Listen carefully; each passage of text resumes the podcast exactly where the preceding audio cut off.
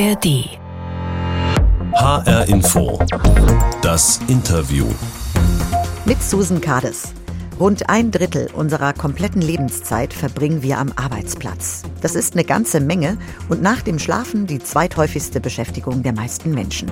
Demnach verbringen viele von uns auch oftmals mehr Zeit mit der Arbeit als mit dem Partner, der Familie oder mit Freunden.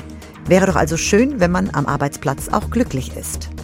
Aber worauf kommt es eigentlich genau an? Wie findet man wirkliche Erfüllung im Berufsleben? Bei dieser Frage kann Karrierecoach und Buchautorin Janike Stör behilflich sein. Sie unterstützt Menschen bei der Suche nach einer erfüllten Karriere und ist heute zu Gast bei HR Info das Interview in der App der ARD Audiothek die Tätigkeiten, die ich mache, sollten mir leicht von der Hand gehen und mir Energie geben. Das ist so ein klassisches Missverständnis, dass nur auf das Ergebnis geachtet wird oftmals.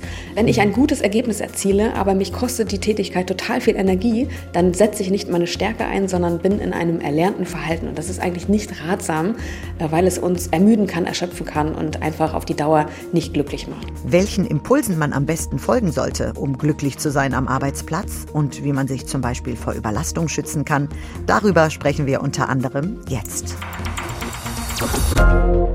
Herzlich willkommen, Janike Stör. Danke dir, liebe Susan. Janike, du unterstützt Menschen dabei, ihr Glück bei der Arbeit bzw. den Weg zu einer erfüllten Karriere zu finden. Mich würde zunächst mal interessieren, wie bist du eigentlich zu diesem Job gekommen, der dir heute selbst so viel Freude bereitet? Wie viel Zeit hast du, Susan? Das ist tatsächlich eine lange Geschichte.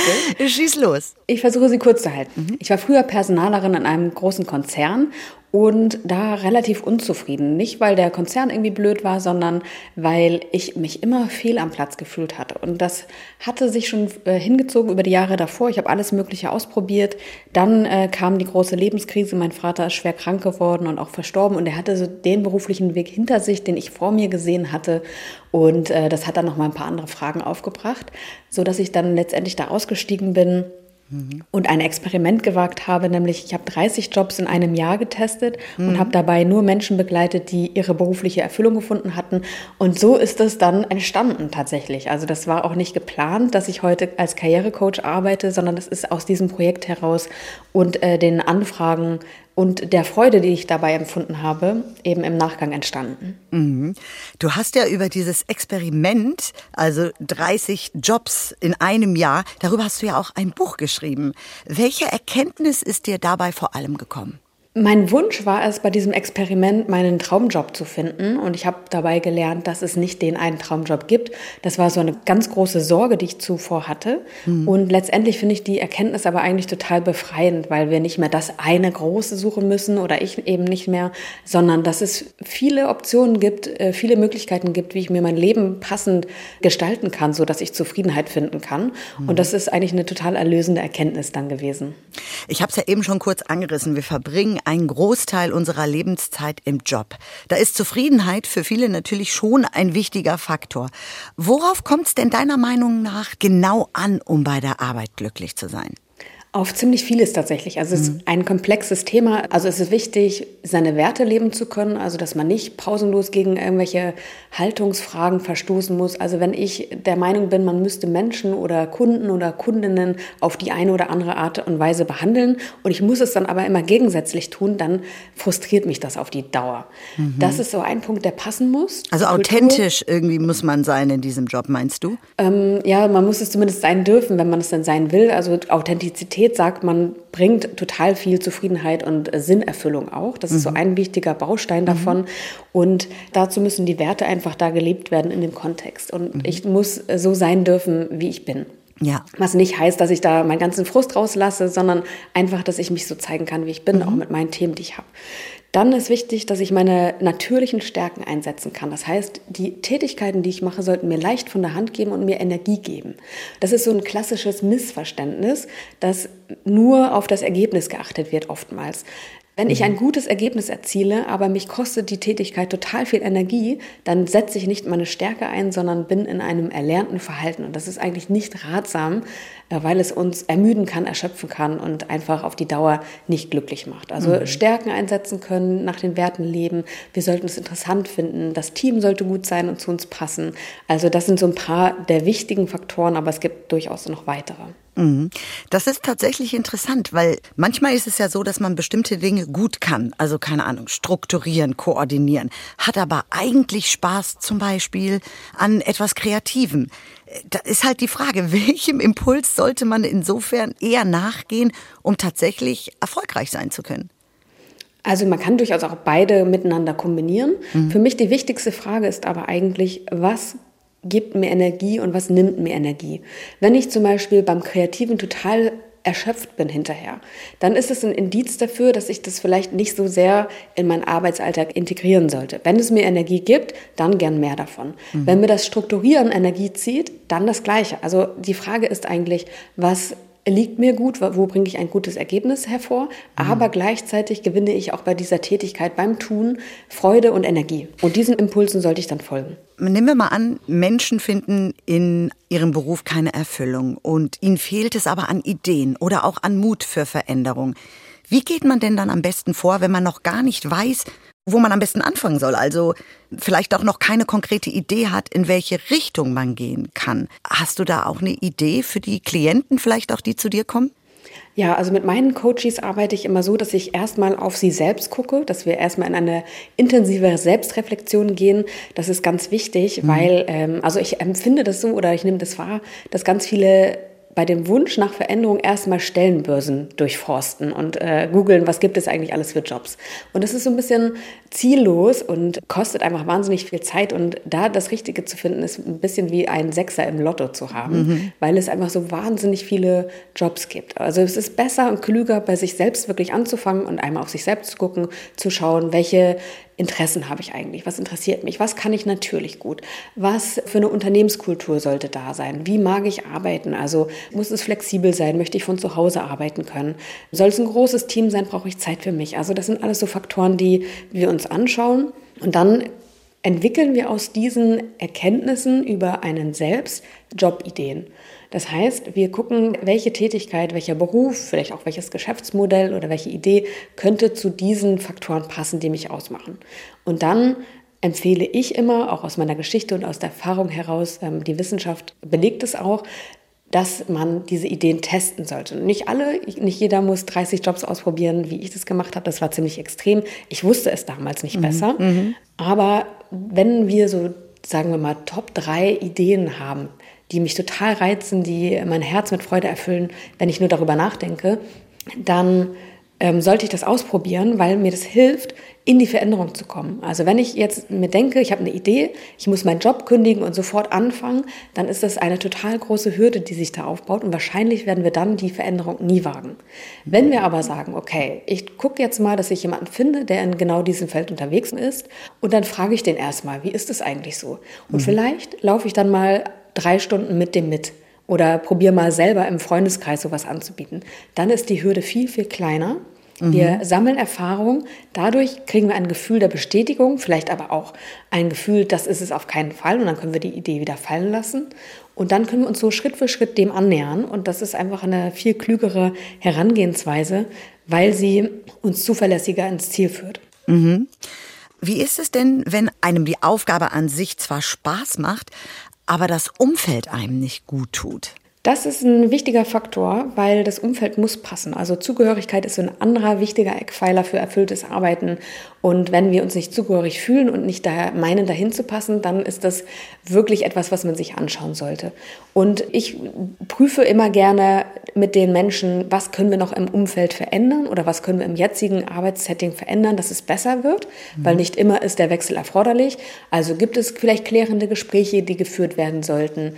Gibt es ähm, Wünsche, Bedürfnisse, die für mich nicht berücksichtigt wurden, wie zum Beispiel nach Wertschätzung? Also brauche ich irgendwie eine Form von Wertschätzung und kann ich die einfordern? Also was kann ich aktiv tun, um mein Umfeld oder das, was ich als unpassend empfinde, zu verändern? Und wenn da nichts zu machen ist, dann gilt es wirklich zu gucken, wenn uns das denn wichtig ist, aber den meisten Menschen ist das wirklich sehr wichtig, wo könnten wir dieses passende Umfeld denn finden? Und die Tätigkeiten können dann ja gleich bleiben. Wäre es denn eigentlich auch eine Lösung, zum Beispiel im Privaten sich Erfüllung zu suchen? Also, dass man quasi berufliches und private Vorlieben voneinander trennt und dann den Spaß eher in einem Ehrenamt oder in einem Verein sucht? auch wenn die Arbeit natürlich unheimlich viel Zeit in Anspruch nimmt? Oder ist das etwas, was man, meinst du, auf Dauer nicht so lange aushält? Also wenn der Job eigentlich nicht das ist, was einem gut tut? Also das ist eine Typfrage. Ich bin persönlich kein Fan davon, privat und beruflich zu trennen. Also wir sind ein Mensch mhm. und natürlich bin ich anders vielleicht oder erzähle über andere Sachen im, im, Arbeitskontext, aber ich bin kein Fan davon, das zu trennen, sondern ich bin halt ein Mensch und äh, als dieser Mensch gehe ich überall hin.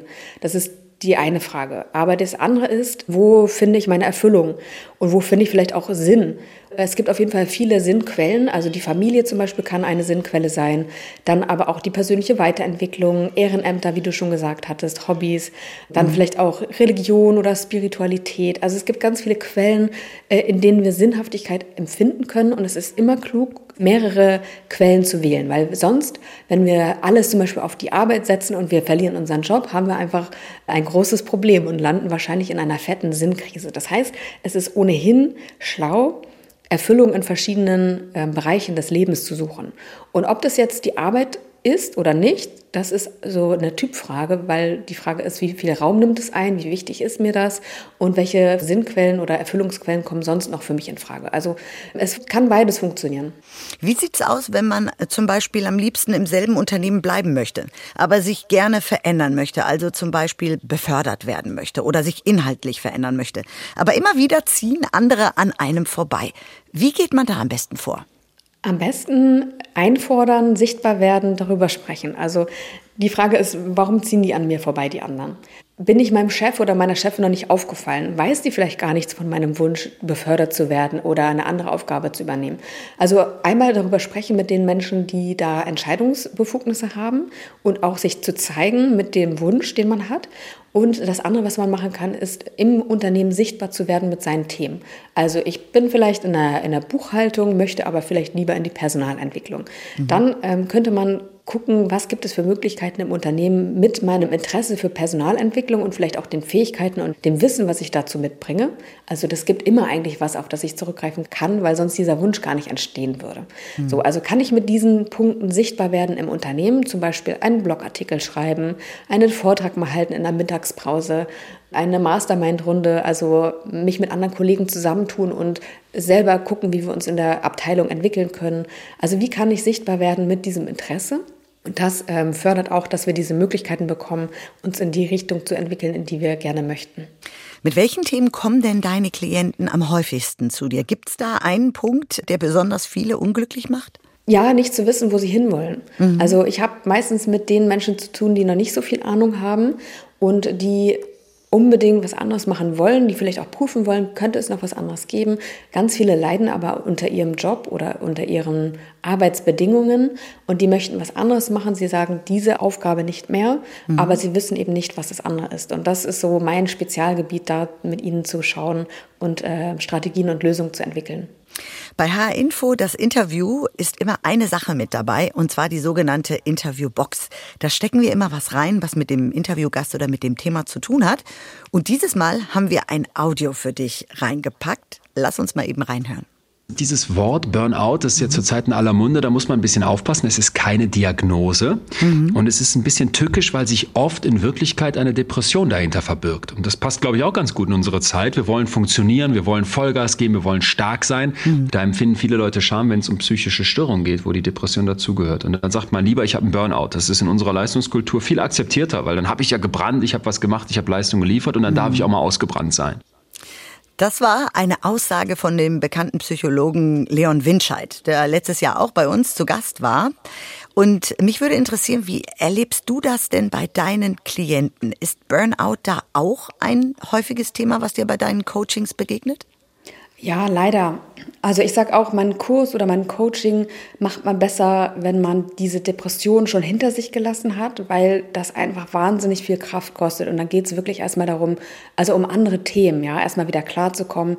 Und dann ist vielleicht besser, sich wirklich aus dem Job rauszunehmen, erstmal an anderen Dingen zu arbeiten, sich zu erholen, sich gut um sich zu kümmern, als dann schon nach dem Neuen zu suchen, weil das braucht einfach einen freien Kopf und das braucht auch Ressourcen einfach. Und das muss man ganz klar so sagen. Das heißt, ähm, ich empfehle Menschen eben nicht in einer Depression diesen Kurs oder das Coaching zu machen und diese Suche auch nicht in, mit dem Wunsch zu beginnen, die Erfüllung zu finden. Ja, also mhm. eine Verbesserung, gar keine Frage, mhm. aber die Erfüllung zu finden, das braucht einfach ein paar mehr Ressourcen. Das heißt, ähm, ich versuche da Hilfestellung zu leisten, indem ich Kontakte vermittle, wenn ich im Vorfeld das Gefühl habe, das könnte ähm, hilfreicher sein. Ähm, aber dann gibt es natürlich auch Menschen, die gerade erst dabei sind, in so eine, in einen Burnout, in eine Depression hineinzuschlittern und den Absprung noch nicht schaffen. Und das ist ganz oft in meiner Arbeit so, dass ich mit den Menschen eher daran arbeite, wie komme ich da raus? Wie komme ich erstmal in eine Auszeit, um dann eine Therapie zu machen, um dann weitergehend mich um mich zu kümmern, ja?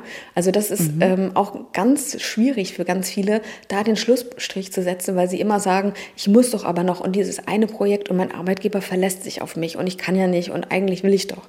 So und da wirklich zu sagen, okay, und jetzt ist einfach mal gut gewesen, jetzt muss ich mich um mich kümmern, weil es steht einfach wahnsinnig viel auf dem Spiel. Also wenn jemand wirklich in so eine Erschöpfungsdepression, sagt man auch, hineinläuft, dann dauert dauert das mitunter Jahre, bis man wieder auf einem guten Zweig angekommen ist. Und deswegen, ähm, je früher, desto besser. Und wenn jemand die Depression schon hinter sich gelassen hat und wieder frohen Mutes äh, in sein Leben blickt, dann ähm, arbeite ich auch mit vielen, die dann den Weg nach vorne ähm, suchen. Also Überlastung am Arbeitsplatz ist ja häufig ein Problem. Also noch bevor man in einem Burnout hoffentlich gar nicht erst reinkommt. Aber grundsätzlich ist Belastung am Arbeitsplatz, weil alles etwas viel wird oder immer mehr wird oder Arbeitsplätze eingespart werden. Wie sollte man denn dann damit umgehen, damit es überhaupt nicht erst zum Burnout kommt? Also man will ja auch nicht als Weichei gelten und irgendwie so jemand, der überhaupt nicht belastbar ist, vor allem vielleicht sogar in einer Leitungsfunktion. Gibt es da Tipps, wie man am besten umgehen sollte mit Überlastung am Arbeitsplatz? Also ich kenne das von mir selber. Ich habe mal einen Job ausgeschlagen, weil ich einfach sehr erschöpft war. Und die Antwort darauf war, ja, also wenn du jetzt schon so kaputt bist, dann wäre das eh nichts für dich gewesen. Also, und das mhm. hat mich so getroffen, weil ich dachte, ähm, das stellt so meine Leistungsfähigkeit mhm. in Frage, an der ich damals sehr gehangen habe. Ja. Also ich verstehe das, wenn das ein Thema ist. Und auf der anderen Seite ist es aber so wichtig, auf die eigenen Bedürfnisse zu gucken. Und das wäre auch mein Tipp an der Stelle, dass wir wirklich gucken, okay, was brauche ich hier eigentlich? Also brauche ich Ruhe, brauche ich Erholung, brauche ich Weiterentwicklung? Also was sind meine Bedürfnisse, die ich habe? Und mich dann darum zu sorgen, auch im Arbeitskontext, dass die erfüllt werden. Und es gibt viele Strategien, wie man die Bedürfnisse erfüllen kann. Und das muss nicht so oder so sein, sondern ähm, da den passenden Weg zu finden, um gut das eine mit dem anderen verbinden zu können. Und auf der anderen Seite will ich auch noch mal sagen, dass vieles aber auch einfach falsch läuft aus meiner Sicht und dass viele Arbeitgeber leider immer noch sehr viel und zu viel von ihren Mitarbeitenden einfordern und also ich erlebe da immer so wahnsinnig viele Sachen, die falsch laufen und die einfach so überhaupt nicht sein dürften aus meiner Sicht. Mhm. Ähm, dass es da auch einfach gut ist, dann irgendwann mal eine, eine Grenze zu setzen und zu sagen, nein, sorry, bis hierhin und nicht weiter. Zum Beispiel, was sind solche Dinge, die dir immer wieder auffallen, die falsch laufen? Wenn einfach standardmäßig Überstunden eingefordert werden, ja, also wenn davon ausgegangen wird, dass Überstunden dazugehören. Also ich verstehe es einfach nicht. Warum schreibt man nicht einfach zehn Stunden mehr in den Arbeitsvertrag und bezahlt auch entsprechend? Dann kann man hin, vorher, wenn man den Arbeitstag unterschreibt, sich darauf einstellen, dass das die Stundenanzahl ist und man weiß, kann ich mich darauf einlassen oder nicht. Mhm. Aber dieses standardmäßige Einplanen von Überstunden finde ich einfach ein absolutes Unding. Inwiefern spielt denn Wertschätzung von außen beziehungsweise von Vorgesetzten oder ähnlichem bei der Arbeit eine Rolle für die eigene Erfüllung? Eine große, weil das Thema, also ich hatte ja schon ein paar Säulen angesprochen. Man kann sagen, dass Sinnhaftigkeit und Erfüllung aus vier Säulen besteht. Authentizität hatten wir, mhm. Zugehörigkeit hatten wir und ein dritter Pfeiler ist die Bedeutsamkeit. Mhm. Und da spielt auch die äh, Wertschätzung eine große Rolle. Ne? Also wenn ich weiß, dass meine Arbeit, mein Tun eine Bedeutung für andere hat und ich bekomme das mit, indem mir Wertschätzung zurückgespielt wird, dann ist es wahnsinnig erfüllend. Also das ist ein wirklich wichtiger Faktor, dass mhm. ich auch mitbekomme, was meine Arbeit, mein Tun für einen Unterschied macht bei dem anderen. Für die Motivation, für die eigene auch. Hm? Genau. Mhm. H-Info, das Interview heute mit Janike Stör. Sie ist Karrierecoach, Buchautorin und Podcasterin und unterstützt Menschen bei der Suche nach einer erfüllten Karriere. Janike, wo würdest du denn sagen, liegt der Unterschied zwischen Beruf und Berufung? Der Unterschied zwischen Beruf und Berufung, ja, es gibt eine Unterscheidung von dem ähm, Psychologen Martin Seligmann, der ist äh, der Begründer der positiven Psychologie oder Mitbegründer und der unterscheidet zwischen Job, Karriere und Berufung. Und ich würde sagen, Beruf und Berufung ist so Karriere und Berufung. Im weitesten Sinne, glaube ich, kann man das so vergleichen. Und die mhm. Berufung ist etwas, wo ich einen höheren Sinn drin sehen kann. Und äh, Beruf ist eher etwas, was ich ausübe, was mir auch gut gefällt, wo ich mich vielleicht auch entwickeln möchte. Ähm, aber da ist eben diese Sinnhaftigkeit nicht so ein Faktor. Mhm. So würde ich das auch unterscheiden. Mhm. Du hast ja vor kurzem erst nochmal Nachwuchs bekommen. Herzlichen Glückwunsch an dieser Stelle. Wie alt ist denn das Baby jetzt? Das ist jetzt zwei Monate alt. Respekt wirklich, dass du schon wieder am Arbeiten bist. Wie kriegst du das koordiniert? Ähm, nur in, äh, mit meinem Mann, äh, der nämlich die Hälfte der Betreuungszeiten übernimmt. Mhm. Und ähm, so kann das funktionieren für uns beide. Frauen mit Kindern haben ja grundsätzlich häufig eine ganz andere Herausforderung noch zu bewältigen. Zum einen möchte man sich gerne selbst verwirklichen, häufig zumindest, und zum anderen ist da noch die Familie, die versorgt werden muss und die natürlich auch wahnsinnig wichtig dann ist für die Mütter. Was rätst du denn diesen Frauen? Auf jeden Fall sich Unterstützung zu holen. Also bei mir, ich war neulich ein paar Tage hier alleine mhm. und ähm, kann sagen, ich habe meine Arbeit liegen lassen. Es hat einfach nicht funktioniert. Also ich glaube, wenn man äh, die Sache gut machen möchte, und das möchten wir alle, ja. dann funktioniert das schlichtweg einfach nicht. Also im Haushalt bleibt was liegen, ähm, die Kinder ähm, rufen und schreien und dann die Arbeit ist noch nicht erledigt. Also es funktioniert schlichtweg nicht zusammen, mhm. ähm, ist meine Erfahrung. Das heißt, wenn wir arbeiten wollen, für mich ist das super wichtig. Mir bedeutet meine Arbeit total viel. Und ich finde das auch wichtig im Sinne von finanzieller Vorsorge. Dann muss man einfach Unterstützung haben. Das, also es ist einfach anders nicht machbar.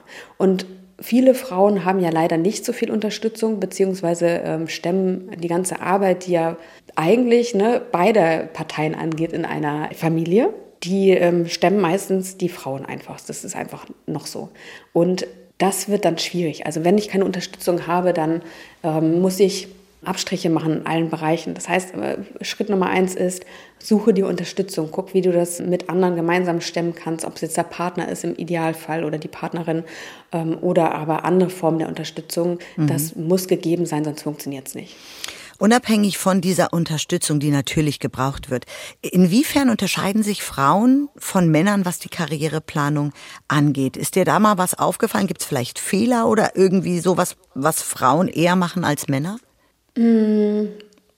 Oder auch Dinge, die sie besonders gut machen? Einfach ein Unterschied?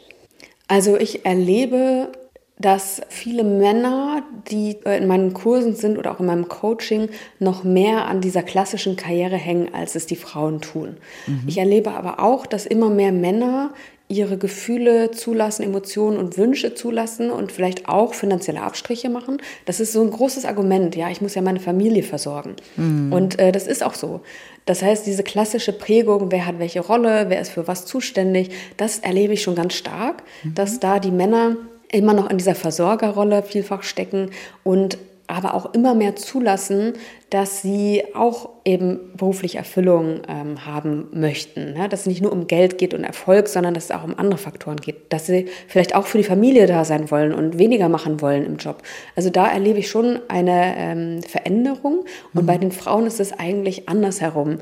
So, dass sie sowieso schon auf das Thema Erfüllung mehr achten, weil sie ihre Gefühle besser wahrnehmen. Das sind aber auch ganz viele, die einfach das abgeschaltet haben. Also ich habe so den Eindruck, in der normalen, in Anführungszeichen, Arbeitswelt haben die Gefühle einfach nicht so viel Platz. Und es ist einfach ein wichtiger Leitfaden oder Leitplanken, auf die mhm. Gefühle zu achten, um für einen selber das Passende zu finden und auch um gut für sich sorgen zu können. Weil ein äh, Gefühl, das uns negativ aufstößt, sage ich mal, zeigt eigentlich nur, dass etwas für uns nicht passt, dass irgendein Bedürfnis nicht erfüllt ist. Das heißt, das sind eigentlich wichtige Ratgeber für uns. Also nicht die impulsiven oder die vielleicht in, in einem spontanen Moment aus mir rausbrechen, aber mhm. die, die mhm. sich sonst so zeigen. Ja, apropos Gefühle oder Emotionen. Es hat ja so jeder seine Stärken auch im beruflichen Kontext, die einen weiterbringen können. Der eine ist vielleicht detailverliebt, der andere hat eine schnelle Auffassungsgabe oder kann irgendwie besonders gut mit Zahlen. Aber wie wichtig ist eigentlich emotionale Intelligenz im Beruf und wird das manchmal auch unterschätzt?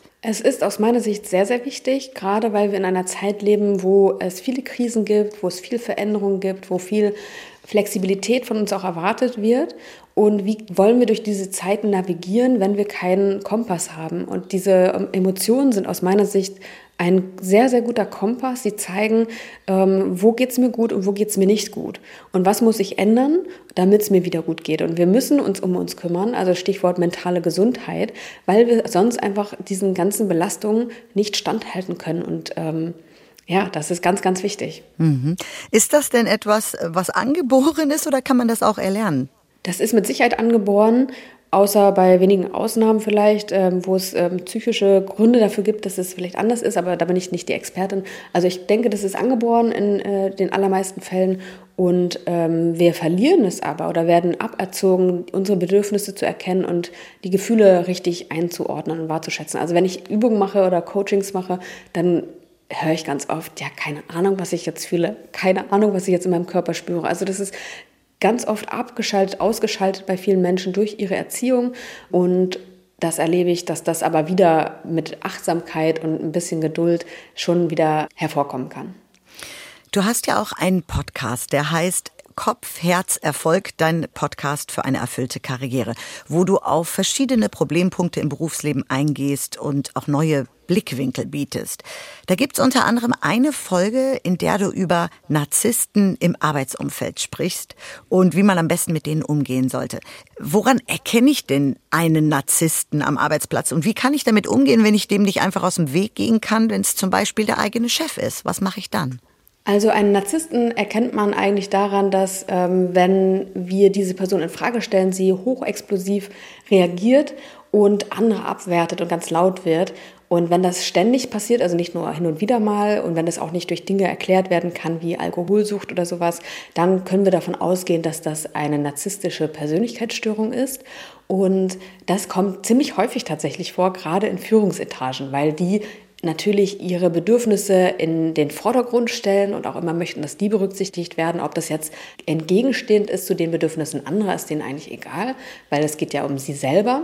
Mhm. Und ähm, sie werten sozusagen andere ab oder werten auch andere auf, je nachdem, was sie eben brauchen gerade. Und wenn ich mit so jemandem zu tun habe, dann ähm, meine Strategie war immer Beine in die Hand und weg. Mhm. Ähm, aber es ist nicht der einzige Weg, mit diesen Menschen umzugehen, weil also die grundlegende Frage ist eigentlich, ist der, dieser narzisstische Mensch gleichzeitig auch eine, ein Psychopath oder eine Psychopathin? Das heißt, sie kann keine Empathie empfinden. Wenn das so ist, dann auf jeden Fall den Abflug machen, mhm. weil dann hat man einfach keine Chance. Ja? Das äh, ist total gefährlich. Wenn diese Person aber über die ähm, Fähigkeit verfügt, empathisch zu sein, dann gibt es durchaus Möglichkeiten, damit umzugehen. Und das ist auch eine Typfrage, glaube ich. Es braucht ein sehr stabiles Selbstwert, um das mitmachen zu können, weil der Mechanismus eines Narzissten, einer Narzisstin ist eigentlich einen auf der einen Seite sehr emporzuheben und auf der anderen Seite sehr niederzumachen. Das heißt, es ist so eine, äh, ein Balanceakt, sich selber wirklich davon frei zu machen, von diesem Lob, von diesem Hochheben, aber auch von dem Niedermachen und zu sagen, okay, das ist einfach die Störung, die dieser Mensch hat und wenn ich ein stabiles Selbstwert habe, dann kann ich vielleicht auch mit diesen Narzissten oder Narzisstinnen umgehen. Und ein Tipp dazu ist wirklich zu denken, dass dieser Mensch ein Kleinkind ist äh, und dass, dass es eben ein mangelndes Selbstwertgefühl hat und dann dieser Person das zu geben, was sie braucht. Also viel Wertschätzung und äh, Kritik auch gerne dann verpacken in ganz viel Wertschätzung. Mhm. Ähm, das ist so ein Punkt, den ich in diesem Interview aus dem Podcast gelernt habe. Ein anderer Punkt ist, ähm, vielleicht den eigenen narzisstischen Anteil ausleben zu können.